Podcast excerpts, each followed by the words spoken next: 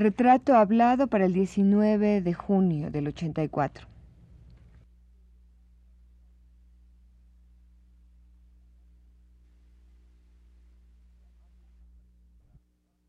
Radio UNAM presenta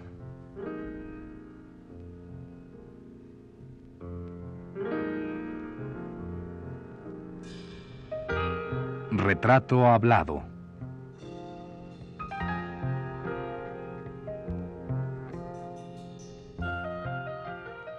Héctor Azar. Un reportaje a cargo de Elvira García.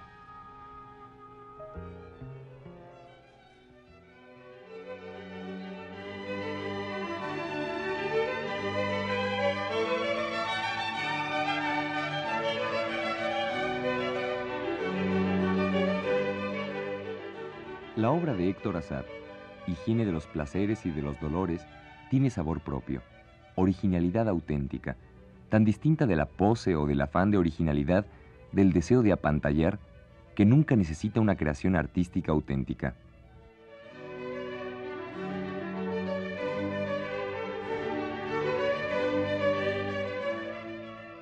En cuanto a la fuerza de conjunto de esta obra, es la que podría dejar un cuadro actual de Picasso con su línea pura, infantil, a la que se mezcla un dejo de expresionismo y unos tintes a lo Luis Buñuel.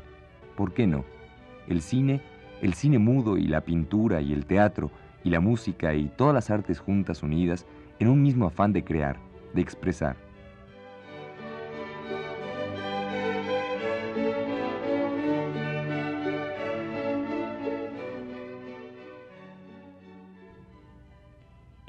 Son algunos de los comentarios escritos por Marusha Vilalta allá por el año de 1968 en ocasión del estreno de la pieza teatral La higiene de los placeres y de los dolores, de la cual Héctor Azar es autor y director.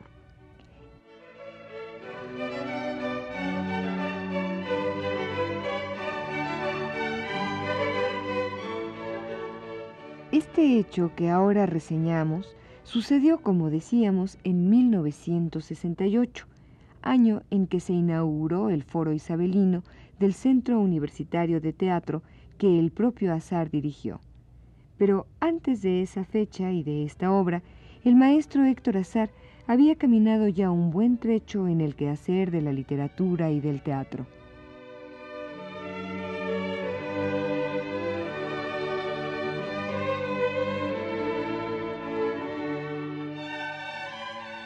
Maestro Azar, el maestro Ruelas es, eh, supongo, en esa época, en esos momentos, un, personaje determinante para su sí, carrera. porque fíjate que habiendo sido mi maestro de literatura en el tercero de secundaria, eh, piensa en mí para llamarme a la a sustituirlo una vez cada 15 días mientras él se iba a Guanajuato a preparar los, los entremeses cervantinos, ¿no? los celebérrimos entremeses cervantinos.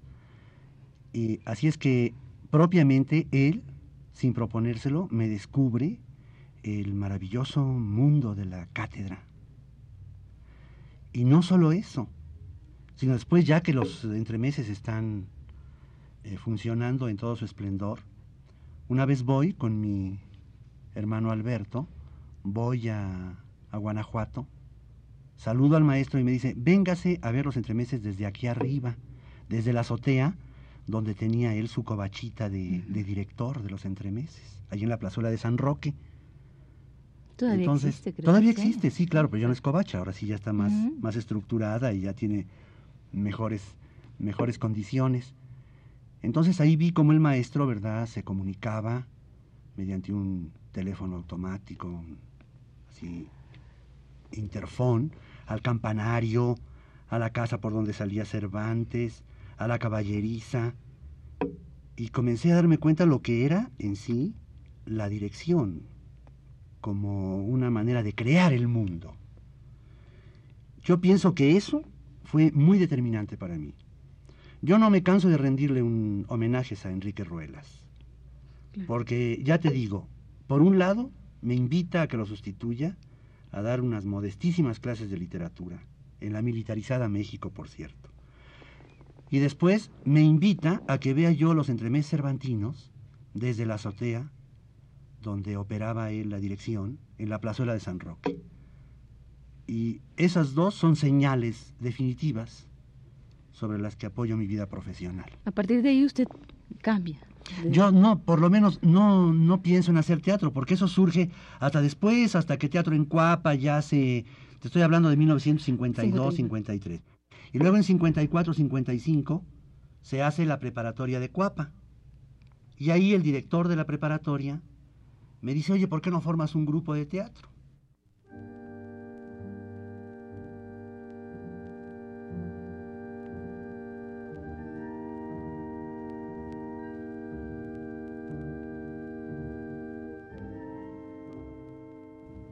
Como el propio Azar nos lo ha comentado, entra al teatro por la puerta de la literatura. En efecto, de 1950 a 53 hace la maestría en letras españolas y francesas en la UNAM. Enseguida se introduce en la cátedra hasta que en 1954 es llamado como maestro para fundar la preparatoria número 5, en la que impartirá materias como sociología, historia y literatura universal. Ahí surge para él la oportunidad de entrar de lleno al teatro. Es en esta preparatoria que funda y dirige el grupo piloto del Teatro Estudiantil Universitario, mejor conocido como Teatro en Cuapa.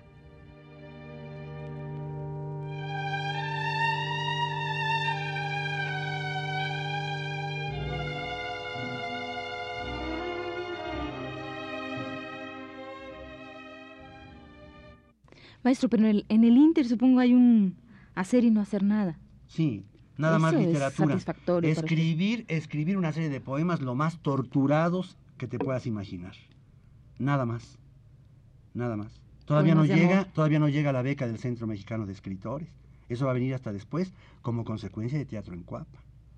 Entonces el director de la escuela, el maestro Pous, me dice, ¿por qué no forma usted un grupo de teatro?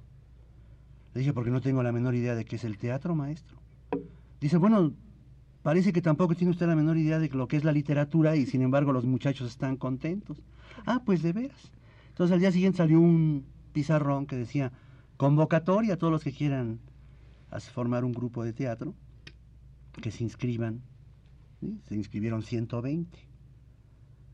Y el 12 de octubre de 1955 se hizo la primera función teatral de teatro en Cuapa. Día de la Raza. Sobre los, el Día de la Raza. Sobre los matorrales de la escuela. El escenario eran los matorrales, el lunetario, el butaquerío, eran las eh, bancas con paleta de los muchachos, los muebles eran de una compañera, eh, se sacó un poco de dinero haciendo una plaquetita que se llamaba Tres Poetas en Cuapa, con poemas de Sigfrido Paz Paredes, hijo de Margarita, de Orlando Martínez y de Miguel Sabido. Eran tres poetas adolescentes en una plaquetita que la vendíamos a 2.50. Con eso se sacó para las luces. Me prestó José Luis Martínez, que entonces trabajaba en Ferrocarriles Nacionales. Me prestó unas hileras de focos. López Mancera no quiso prestar nada porque con los estudiantes dijo nada porque no se las devuelven. Mauricio Magdaleno me prestó unas tribunas metálicas porque trabajaba en el departamento central. En fin, así se hizo Teatro en Cuapa. Y a partir de ahí usted ya se lanzó a... Sí, ya, ya definitivamente sí, yo dije esto es lo que quiero hacer. Esto es lo que quiero hacer definitivamente y acomodé el lugar. bueno, Primero, ¿no? Primero, después, después de hacer teatro lo que quise hacer es hijos. Maestro, bueno, ya hablamos de cómo nació el teatro en Coapa, eh, pero fue, claro, por una, de una reunión, digamos, accidental, de hecho, ¿no? Sí, realmente, fue así, muy casual, muy casual.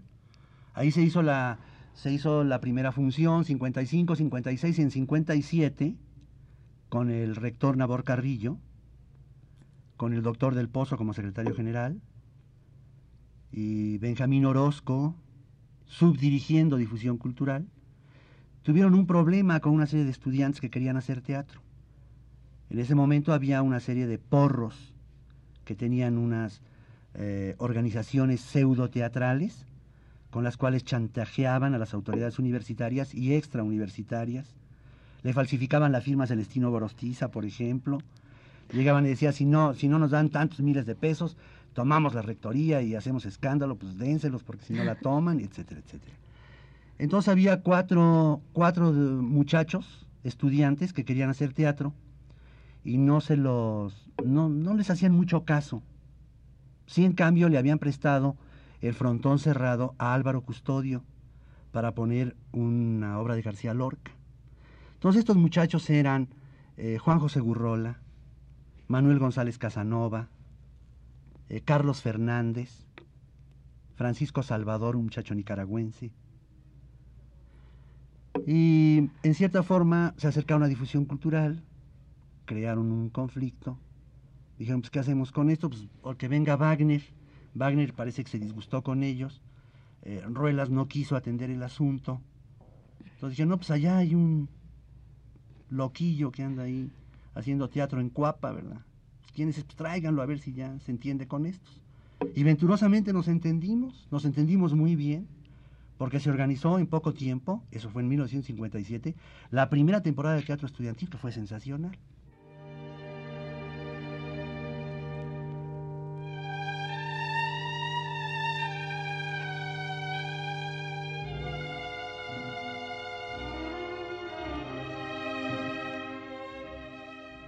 Y tenía ya marcados unos objetivos, eh, unos postulados así muy, sí. Desde el momento en que surge Teatro en Cuapa, eh, me doy cuenta que el teatro es el padre de los medios de educación. Así, que es la forma de educación más perfecta, ¿verdad? Como elemento audiovisual. Lo que resulta paradójico es que lo hagamos la gente peor educada. Porque es el medio de educación más perfecto, definitivamente. Con, con él, con el teatro, pues se han hecho las grandes, los grandes acontecimientos. Con el teatro en, estos, en estas tierras se hizo la conquista espiritual de América. No fue con las batallas. No fue Hernán Cortés ni Pedro de Alvarado. Fue el teatro medievista, ese teatro de los milagros, que nos enseñó los milagros de vivir y que le dejó al pueblo esa ilusión de vivir de milagro que en la actualidad confirma tan, tan directamente, ¿no? Así es que desde un principio con Teatro en Cuapa se dio eso, ¿no? Descubrir que teatro y educación eran materias totalmente ligadas. Ya con la universidad pensar, ¿no? Estamos ya en un nivel de educación media y superior.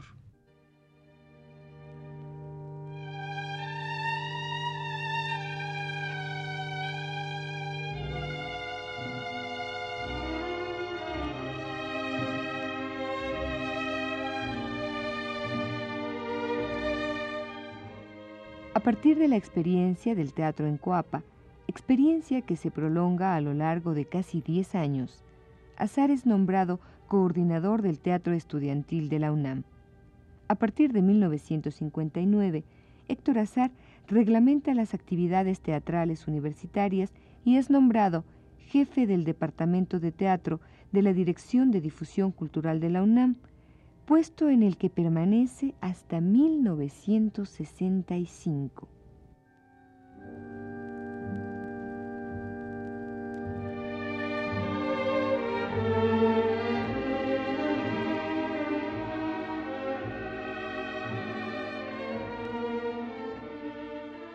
Justamente era lo que le iba a preguntar, si Teatro en Coapa era la primera piedra del teatro universitario mexicano.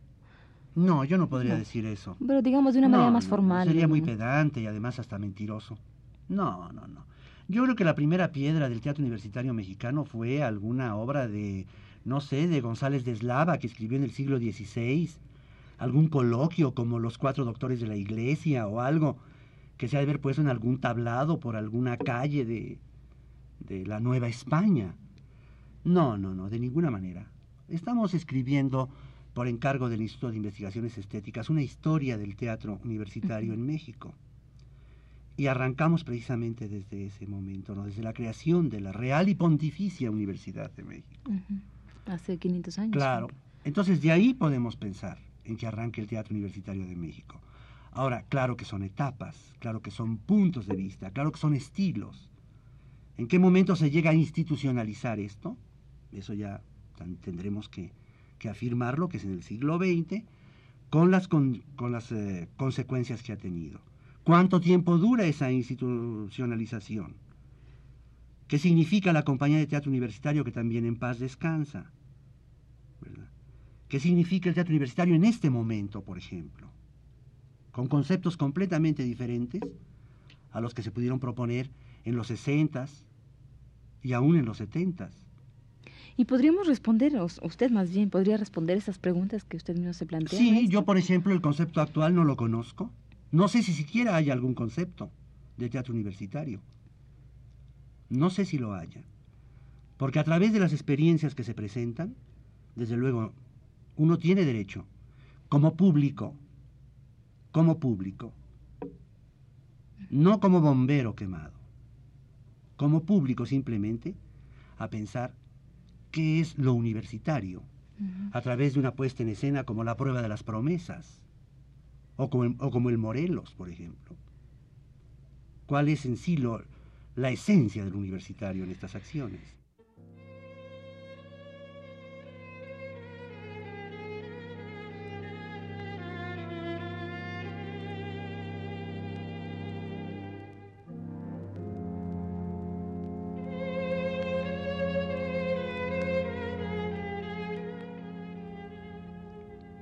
La actividad teatral de Héctor Azar se torna, a partir de la década de los 60, cada vez más intensa y fructífera. No es solo en funcionario que echa a andar las colecciones de textos de teatro de la UNAM o el fundador o director del Centro Universitario de Teatro con su foro isabelino.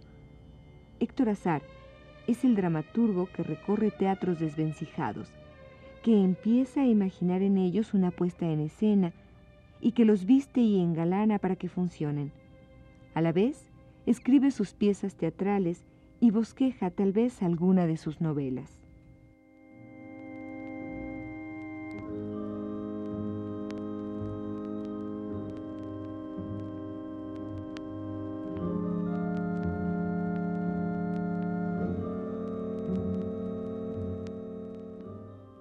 Sí, entonces yo le preguntaría cuál sería la línea divisoria entre el teatro universitario y el, el demás teatro, o el otro teatro, no sé, en este momento cómo tendría que llamarlo. Mira, lo, determina el mismo espíritu que contiene eh, la universidad como alma mater. A la universidad vamos a encontrar los valores esenciales de un pueblo. Esto no es retórica ni demagogia, es la verdad. Así se fundó la universidad allá por el siglo X, XI, en Europa. Así se fundó también en México y así sigue siendo la universidad ahora, con todo que ahora es una universidad de masas. Se supone que la universidad es el arcano de los valores esenciales de una identidad nacional, de una nacionalidad, de una manera de ser y estar en un territorio determinado. Eso determina todas sus acciones. La docencia, la práctica artística, la investigación científica, la difusión de estas acciones. Maestro, teatro universitario era o es sinónimo, usted me dirá si era, de experimental, de teatro experimental. Eh, ¿Cuál sería el sentido, de, sí, la acepción de este término? ¿En qué, Mira, el, en sí el teatro, el teatro universitario entendido como tal, se inserta dentro de la más estricta búsqueda teatral. Esto es, es el que maneja el teatro universitario, la expresión artística teatral en términos de ciencia, de ciencia teatral. Esto es, atendiendo a su razón causal. Busca el porqué de las cosas. ¿Y cómo lo, cómo lo busca? A través de la observación de su comunidad intramuros y extramuros de la universidad es, el, es la vía, es la manera de vincular a la gente que va al aula universitaria, que se reúne en el campus universitario, con la gente que no ha tenido el privilegio de pisar la universidad. Recurre a los instrumentos que la ciencia otorga, que son la observación y la experimentación, que es lo que determina su búsqueda. Teatro experimental, y teatro universitario es lo mismo. Pero no pensemos que lo experimental es lo aficionado es lo improvisado, es lo mal hecho. De ninguna manera, porque estamos equivocados. Ni usemos tampoco lo experimental peyorativamente. No, es la búsqueda más autorizada dentro del teatro, la que nos permite en un determinado momento enviar señales extramuros de la universidad y decirle, vean, este es el teatro comercial, con su propósito sujeto a la ley de la oferta y la demanda, con su suprema tirana que es la taquilla. Y este es el teatro educacional como servicio público. Aquel que el Estado tiene obligación de estimular, de proponer, de, de, utilizar para enviar señales, no de manipular. El teatro universitario se encargaría de decir, ahí están manipulando esto. Es bien importante este término que usted utiliza, el teatro como servicio público. Sí. Y no se ha visto así, ¿no? No, se no es una, eso es una necedad que traemos desde, desde que empezamos, ¿no? Sí, hay un concepto del Estado que es administrador de los servicios públicos. Se supone que el Estado, como entidad que gobierna, va a ser un administrador de los servicios públicos, va a administrar el agua, va a administrar las calles, va a administrar la luz, va a administrar los transportes y va a administrar el arte también. Administrar, no manipular. Administrar el arte como servicio público, sí. Eso desde luego corresponde específicamente a educación pública, a través de esos organismos creados para eso para estimular, para difundir, para promover al arte y a sus artistas como servicio público. También la universidad. Tú a la universidad vas a estudiar una carrera y hay un servicio social y vas después a aplicarte profesionalmente en ella. Lo mismo la gente de teatro. Lo mismo la gente del teatro. Y una manera de detectar vocaciones y una manera de darnos cuenta, ¿verdad? ¿Cuál es el, material humano que va a ser esa acción divulgadora de la verdadera cultura, de los verdaderos valores de la identidad, es el teatro estudiantil. El teatro estudiantil que se da en las preparatorias y en las facultades y escuelas. Yo en este momento no veo teatro estudiantil, no sé si exista. Y eso es muy, muy terrible, tremendo. ¿Por qué? Porque no hay basa. Esa basa de templo que es el teatro universitario en todos los países conscientes de lo que es la acción teatral universitaria. Maestro, entonces damos por hecho, por entendido, que se perdió la idea original del teatro universitario. También no me atrevo a decirlo eso, eso tú lo dijiste, como dicen los abogados, eso usted lo dijo.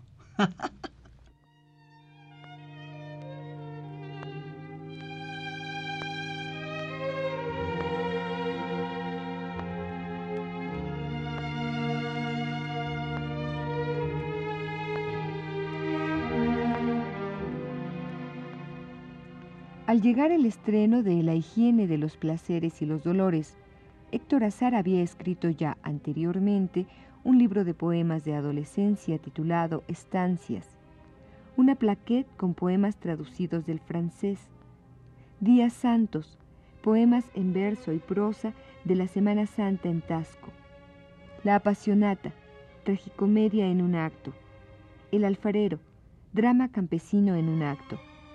El milagro y sus retablos, El corrido de Pablo Damián, Las vacas flacas, drama urbano, Olímpica, tragicomedia en tres actos, La paz, paráfrasis a la obra de Aristófanes, El amor médico, traducción en verso de la obra de Molière, e Inmaculada, tragicomedia en dos actos.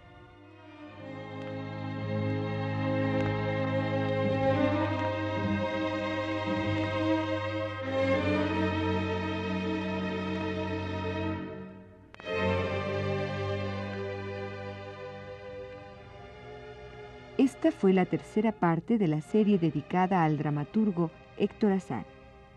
Le invitamos a escuchar la cuarta y última el próximo martes a las 21.15 horas. Gracias por su atención.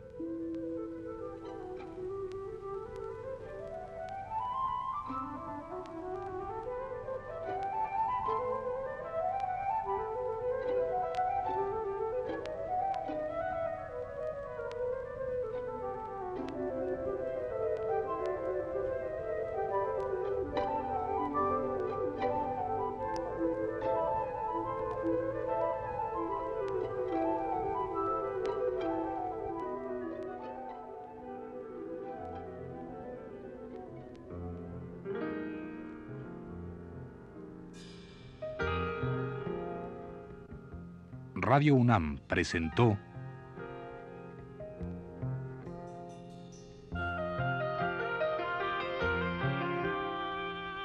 Retrato Hablado.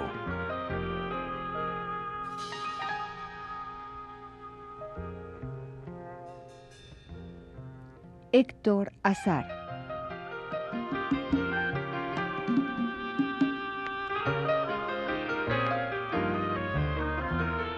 Un reportaje a cargo de Elvira García.